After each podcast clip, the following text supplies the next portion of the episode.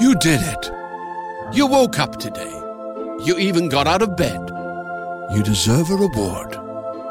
We can't all be morning people, but we can all get McDonald's for breakfast. Right now, mix and match a Chicken McGriddles or a McChicken biscuit for just three bucks. Order ahead on the Mickey D's app. Price and participation may vary. Cannot be combined with combo meal. Single item at regular price. Mobile order and pay at participating McDonald's. Ba-da-ba-ba-ba.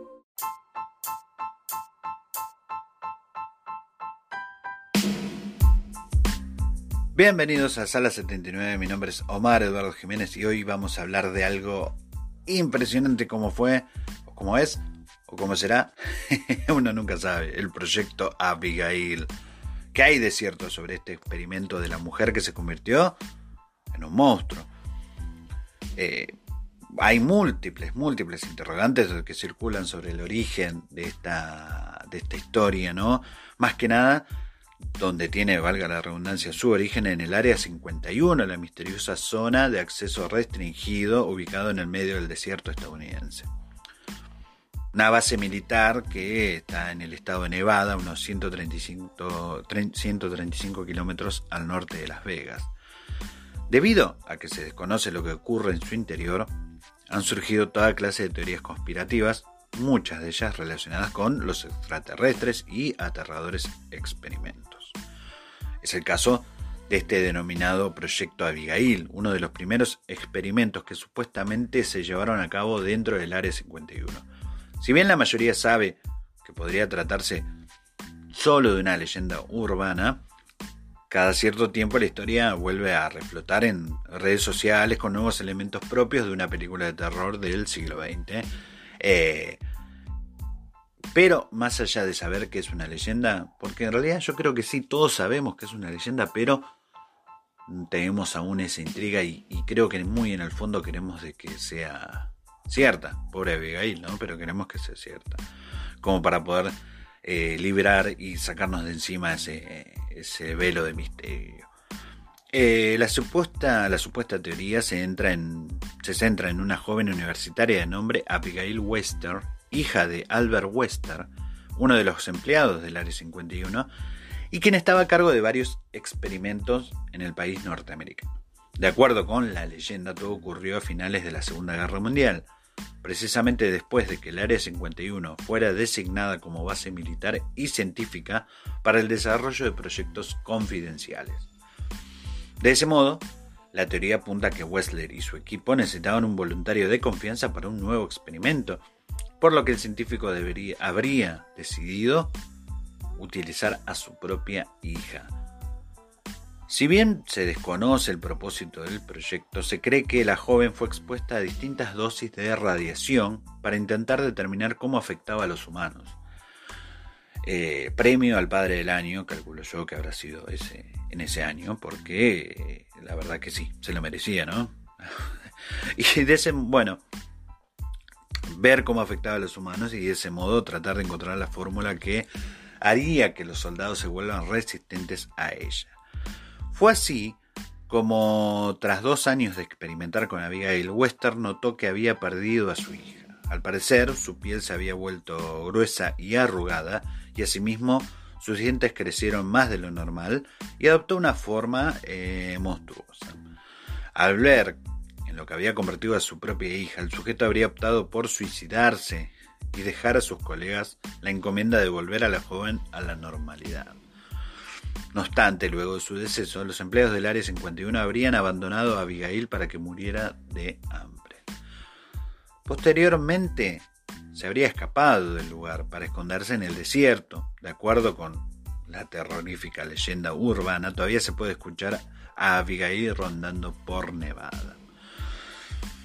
Pero, en el 2019, el consultor tecnológico estadounidense Edward Snowden buscó en las profundidades de las redes de inteligencia de Estados Unidos y dentro de los documentos que abordó estaban los del Área 51. Se imaginarán que habrá buscado este hombre. Sin embargo, no encontró evidencia para afirmar que el gobierno estadounidense haya tenido contacto con extraterrestres o sobre la relación de experimentos ocultos en las instalaciones del Área 51. Del mismo modo, no se mencionó nada sobre el proyecto Abigail.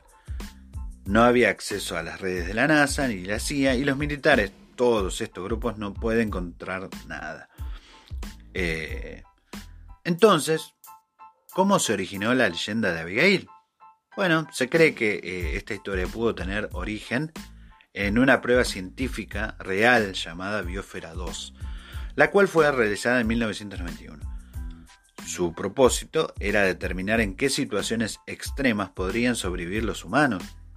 Según las consignas de la BBC Mundo, un grupo de ocho investigadores voluntarios se encerró durante dos años en una eh, estructura de cristal y acero, y en su interior se habían recreado varios ecosistemas del planeta Tierra. El objetivo principal era determinar una biosfera, si una biosfera artificial podía funcionar, incrementando reservas de energía y biomasa, preservando un alto nivel de biodiversidad y biomas, estabilizando su agua, suelo y atmósfera. Esto fue lo que escribieron el director del proyecto, Allen y uno de sus participantes, Mark Nelson, en unos documentos eh, con el resultado de la investigación en 1997. En ese entonces, Abigail Elling fue una de las voluntarias del experimento, sin embargo, dos años después se retiró en compañía de Mark y Van Trillo. La escasez de alimentos hizo que los denominados bioferanos perdieran peso Igualmente, al mantener bajos niveles de oxígeno existía riesgo de que sufrieran daños cerebrales. Por ese motivo, tal vez el nombre Abigail habría sido utilizado para la creación de esta leyenda de la cual no existen pruebas concretas, pero que sin duda genera mucho eh, terror en los cibernautas. Hemos visto videos en YouTube, hemos visto partes que hasta en Wikipedia lo están nombrando a este experimento Abigail, pero la verdad es que no hay pruebas. Y sin pruebas, lamentablemente, mis queridos conspiranoicos, no podemos eh, avalar de que sea cierto. Pero, como dije al principio, creo que en el fondo todos queremos que sea, aunque sea un poco real. Mi nombre es Omar Eduardo Jiménez y esto ha sido Sala 79, un podcast de Argentina para el mundo. Might have noticed a change in your neighborhood lately. Yep, Sprint stores are now T Mobile stores. Now that Sprint is T Mobile, you get more coverage, value, and benefits than ever before.